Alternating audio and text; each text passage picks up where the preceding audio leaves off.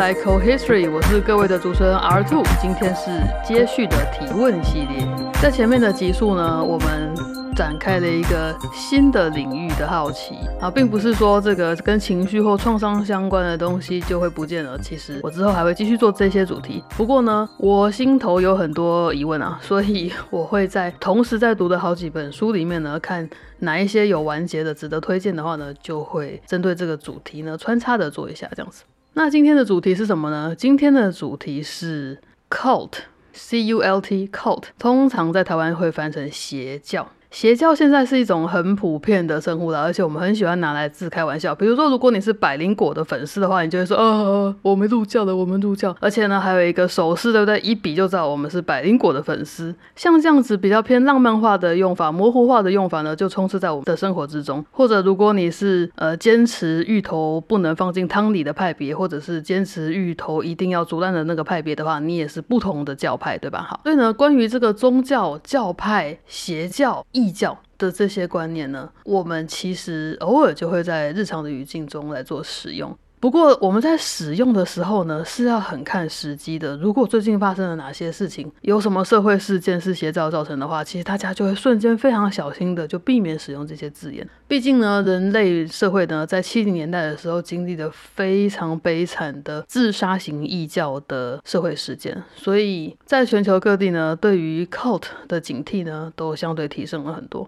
再者就是，你可能时不时就耳闻你身边其实有亲朋好友，他们加入了某一些团体或组织，然后呢就开始奉献，但你不知道他们的团体组织的精神目的是什么，所以你就觉得他们把钱花在那里值得吗？就对他们感到了一些怀疑。如果你有这样的经验呢，我找到了这本书就非常适合你投身去读一下，书名是《异教语言学》。语言如何让人产生狂热？书名就点题了，就是 cult 是怎么产生的？cult 是靠语言产生的。这个观点呢，呃，我非常的支持，因为这也是我以前觉得的观点。那终于有一个人呢，他爬出了美国近代 cult 的历史，做出了客观的研究。我就非常的感谢这位作者 Amanda Montel 亚曼达蒙泰尔他所写的这本书。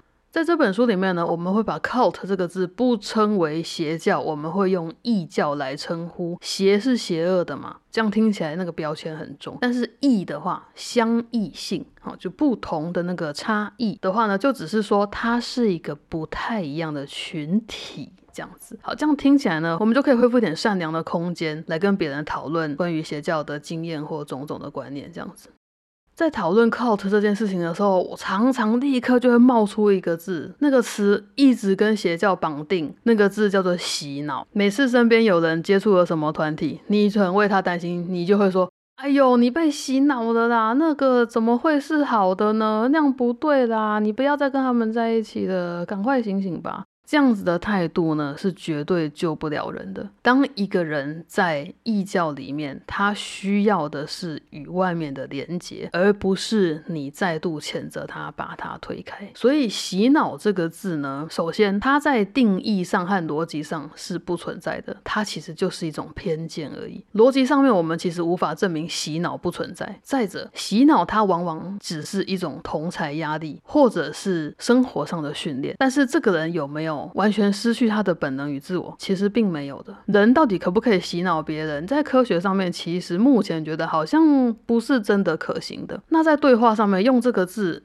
一丢出来就会阻断你跟对方的对话。一旦有人听到自己说自己被洗脑，他就懒得跟你说话了，因为他无法跟你宣扬他在那其中所获得的好处、益处或者是体悟啊。那何苦呢？我有一大群同温层的人，我们那个教里面超多人都跟我一样热爱那个教主，然后我们有。同样的价值观，我们做同样的事情，我们为社会牺牲奉献。你不懂，那我懒得跟你讲。所以呢，《异教语言学》这本书用途蛮广的，我觉得它可以让你去辨别什么样的团体可能是异教邪教，它也可以提供你跟别人讨论的方法跟工具。尤其是你觉得身边有人好像在一些特殊的边缘团体里面，你就只是想要 check on 他们，就是确认一下他们现在状态好不好，有没有被。被剥削，如果没有的话呢，就心中默默的支持他的决定；如果有的话呢，就可能会想办法把他捞出来，这样子。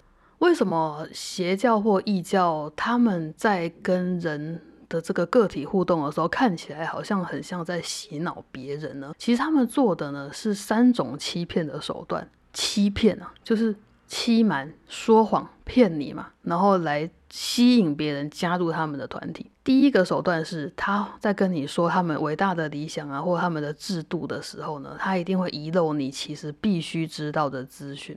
第二个手段，他们会扭曲说法，以便某些事情更容易让你接受，就是抽换词面的意思。比如说，死亡不讲死亡，死亡说是登出，像这样的说法。第三个就是很严重的，彻头彻尾、彻底的对你撒谎。而当有一群人合起来对你撒谎的时候，你就会觉得，哎，其实有一个新的价值观，我好像可以更 open 一点去接受它。你就一步一步的被带进异教里面了。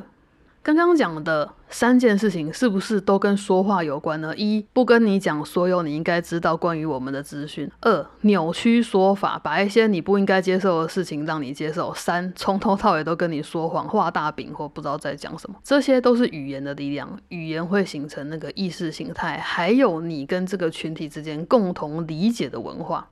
那语言呢？它特别的地方也是，这其实是人们愿意改变的第一件事情哦，就是去使用那个特殊语言、专有名词，区分出我们这群人懂这些啊，我的其他亲朋好友不懂那些。的这个特殊语言其实是人类愿意改变的第一件事，同时它也是最后你整个动画完成之后，你要想办法脱离放手的话呢，那也是你脱离的最后一个步骤。一个人可能加入一个异教几年之后，他离开了，但他或许终其一生都还是会使用那些专有名词。所以很多时候，A 怎么判断 B 他有没有参加过某一个异教呢？如果 A 参加过的话，他听 B 讲话他就知道了那些专有名词。叮叮叮的就会亮起来。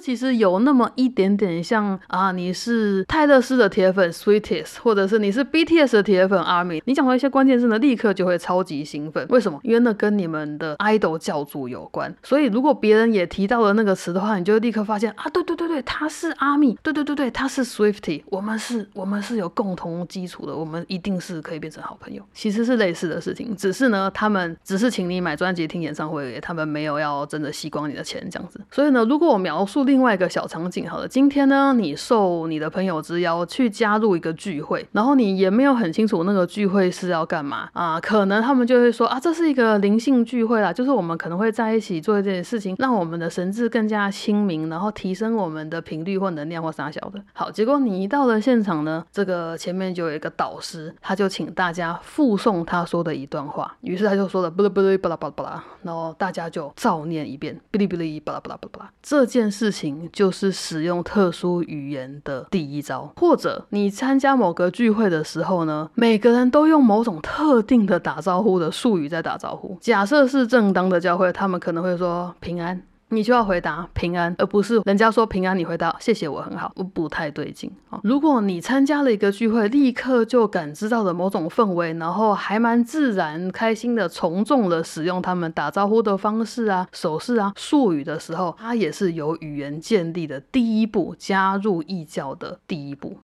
不过不是每一个碰到异教的人都会栽进去，其实超过一半的人他们根本就不会被吸引到。为什么呢？因为其实异教哈，它经营起来呢是很费工的。异教有很喜欢吸引的人的种类，你不一定是他们喜欢的那种。当 cult 异教。提供了类似宗教的意义、目的、仪式跟社群感的时候，它会吸引什么样的对象呢？一般人想象起来可能会觉得，就是我觉得就是蛮不快乐的人吧，就会需要一些温暖嘛，那就会有人接纳他，就很开心。一般人可能以为是，呃，可能智商没有很高哦，就是有点笨笨的才会被骗吧。第三个就是他是不是有什么创伤，还是心理有问题哦？他是不是有什么毛病？所以呢，他就特别喜欢某一种东西，他就被吸引。了，一般人可能以为是这样子的对象最容易加入异教。不过呢，根据这本书的研究跟调查结果发现呢，嗯嗯，完全不是这么一回事，完全不是这么一回事。其实你会加入一个异教，就是因为在那边你待得很舒服，他们相处起来轻松自在，很舒服。那要怎么样造成这件事呢？就是异教通常吸引的人有几种特质。请问你心地善良吗？请问你头脑精明吗？请问你聪明又有干劲吗？请问你是不是充满了服务精神？如果是的话，恭喜你，你很容易成为他们的好朋友。再来，还有一些其他的条件，请问你是偏向乐观甚至过度乐观的吗？请问你热衷政治，热衷某种理想吗？请问你不缺现金流吗？如果你符合以上种种条件的话，恭喜你。如果被异教看上的话呢，你可能会成为高级的干部，或至少会成为非常坚贞投入的信徒。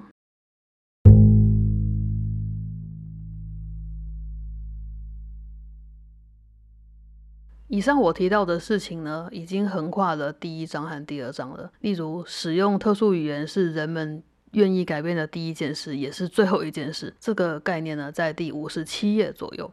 三种异教欺骗你的手段呢，在二十八页的附近，然后其他的在第二章节。为什么？为什么异教可以吸引到这些善良正直又富服务精神的理想主义者呢？因为这些人其实是好互动的，这是我的观点。这样的人其实是与人为善，很好互动的。而人类互动的最基础是什么？就是语言。因此，当异教使用一种很特别的语言，还有充满爱的方法关心你的时候呢，其实人只会认为这是一种社交的行为。而且呢，最一开始你其实不太会发现有什么不对，因为语言是有相对论的。语言呢，它会影响我们去构思的方法，但它不会限定我们的想法。所以我们会觉得我们的自主性其实还是很高吧。比如说，如果我本能上知道群青蓝和水蓝色区别，就算我信奉的教主说他们是一样的，他们都叫做 blue。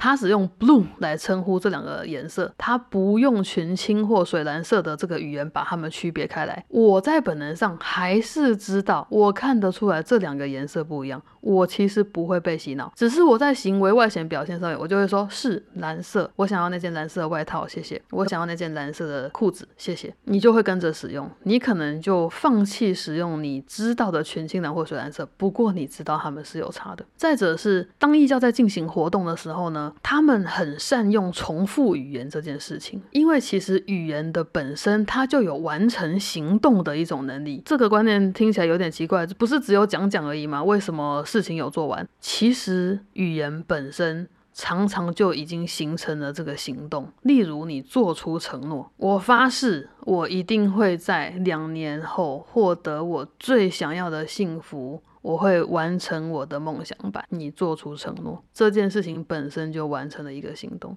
或者是比较正常的状态，我们举行婚礼好了。叉叉叉，你愿意跟圈圈圈结婚吗？圈圈圈，你愿意跟叉叉叉结婚吗？然后互相交换誓词嘛，这也完成了婚礼。或者是你今天有什么法律诉讼的问题，你在法庭上面，然后呢，结果要出来了，由法官来宣读这个法律的判决。语言本身就是一个行动，这样子的使用你的语言方法呢，叫做表演理论的语言学。它是一种表演，在六十一页的附近。表演理论的原学，另外还有一项很容易出现的样态是什么呢？就是一遍又一遍的重复。你会发现在宗教的团体里面也好，在异教里面的团体也好，甚至在我们的学校里面也好，不断的一遍又一遍的复诵是很常发生的事情。那么在有宗教感的地方，他们就会进行唱诵啊、祈祷啊，然后做一些词。词语上的转换。比如说，power 一定要讲成权柄啊，自己觉得自己坚持的地方一定要讲成我执啊，这些都是我们知道的符合道德的正当的用法嘛，我们就不会害怕，也不会纠正自己。但是今天如果在邪教里面，我们举天堂之门作为例子好了，我们如果一遍又一遍的使用天堂之门里面的专有名词，我们就会变成他们的教徒。在九零年代的时候呢，有两个人他们创立了天堂之门这个教派，他们。的名字很特别，叫 T 跟 Do，T I 跟 D O，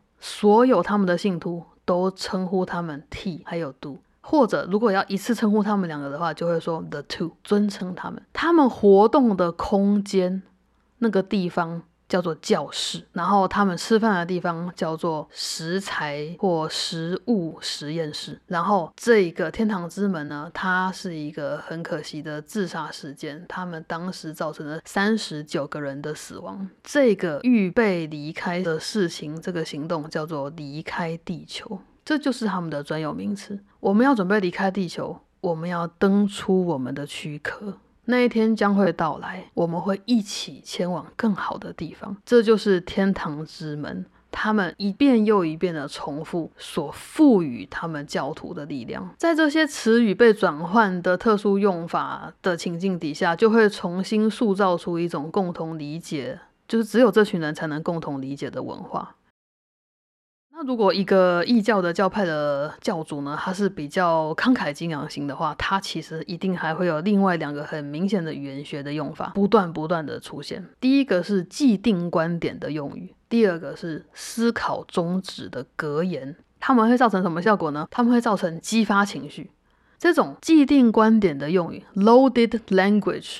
就是说，你必须跟随他一段时间，你就会知道他们口中的他者、他们外面的人那些不幸者是什么意思。然后他会激发你特定的情绪，因为他每次讲到这句话的时候，他会表演出一个动作，他会用某种音量说话，他会在某个故事之后一定会提到这个字，他会激发出你的记忆中的情绪。这是 loaded language 既定观点用语。第二个呢，思考终止格言是 thought terminating cliche thought。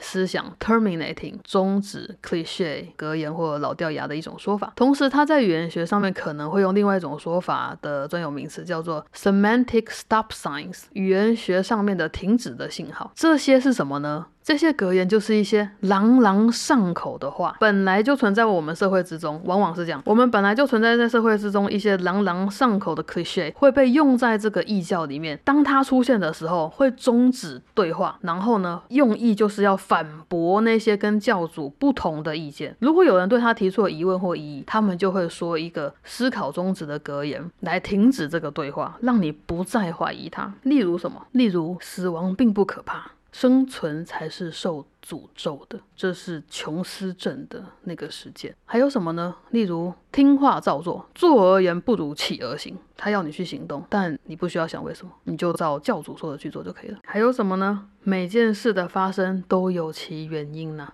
这些是日常生活中就会用的话，对不对？但是在异教的语境里面，他们就会有更深层的意义，或者是说事情就是这样啊，不要想太多。这些都是我们在日常生活中就足以终止对话的一种信号。其他的还有一些像是刻板印象的事情，比如说啊，男生就是男生呐，仿佛那个个体性都不重要，不需要讨论。在目前大家可能在社群媒体上面比较容易看到的一种灵性相关的话语，可能就会是真理是一种建构。或者在宇宙的层次上，这一切都不重要。我要为多重的现实保有空间，我要 open，或者是不要让自己受到恐惧的支配。这些话单单讲起来都会很有道理，都很对，也不会造成什么伤害。但是异教里面会把这句话跟某个概念、某个感受绑在一起。比如说，不要让自己受到恐惧的支配，可能就是在鼓励你，我们一起离开地球，我们登出我们的人生吧，不要被你现在的恐惧支配。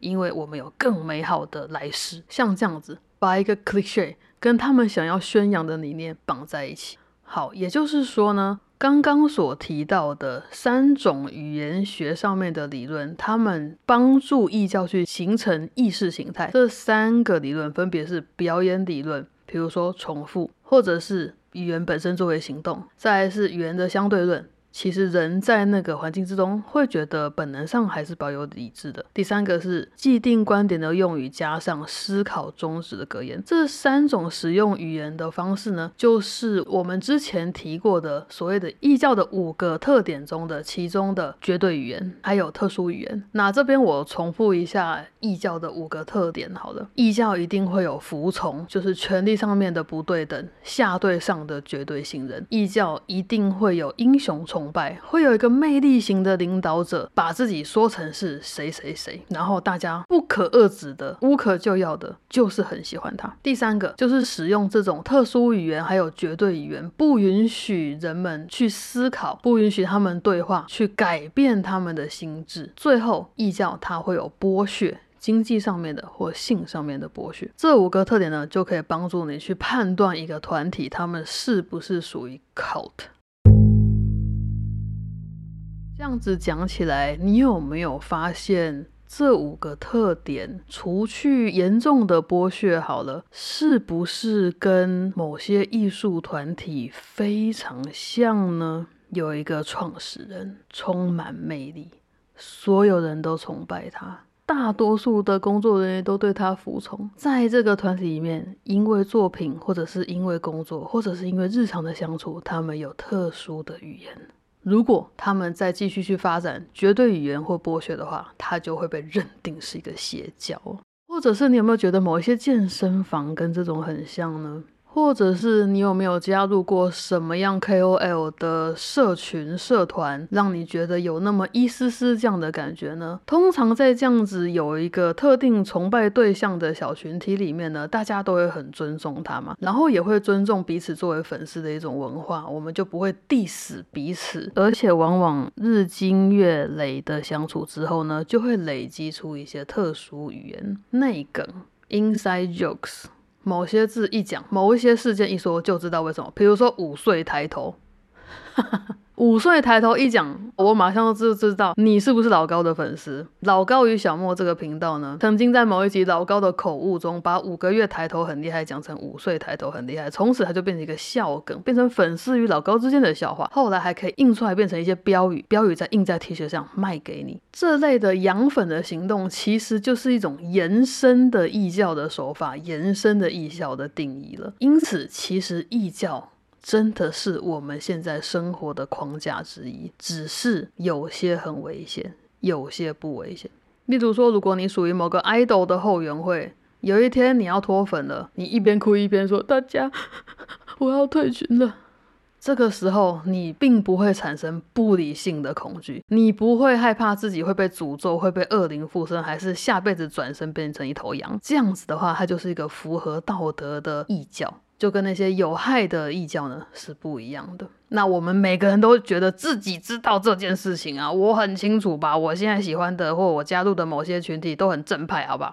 没有错。大家一开始看起来都很正派，所有的异教都是从正派经营开始的，但是一路下来就有人开始走偏了。所以接下来呢，我可能会比较针对特定的案例来说明异教怎么样招揽他的信徒，还有他是怎么样一路走偏的。然后接下来会提到我们之前在自恋型虐待那边的集数所提到过的一些手段，例如 love bombing 爱意轰炸，充满爱的轰炸你，还有。Gaslighting 煤气灯效应，好，这是两个经典的操作手法。因为通常你知道的，这种魅力型教主都很自恋，所以他们会使用自恋型虐待者的手段呢，也是好像理所当然。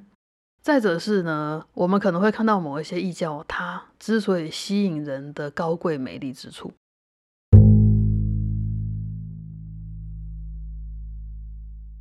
来心灵历史学这边玩。我们今天的主题是 cult 异教邪教。我们选用的书是《异教语言学：语言如何让人产生狂热》（Cultish: The Language of Fanatism）。作者是 Amanda Montell，译者是林立雪，出版社是行人，出版的日期是今年二零二三年的四月十号。有电子版，也有瓶装版啊，蛮推荐的。目前都还有在七九折的状态里面。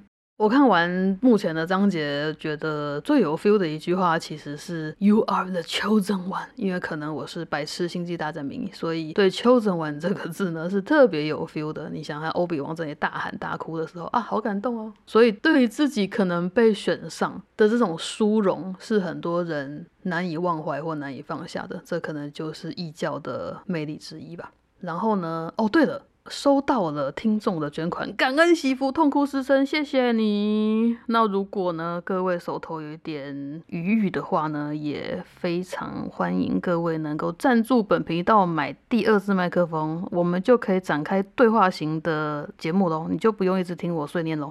最后呢，我要请每天都信仰自己是最可爱的小孩的小伙伴来为我做结，我们就下一集再见喽，拜拜。圣诞节快乐，Merry Christmas！希望你可以来我圣诞节表演，十二月二十号，再见，拜拜！祝你圣诞节快乐！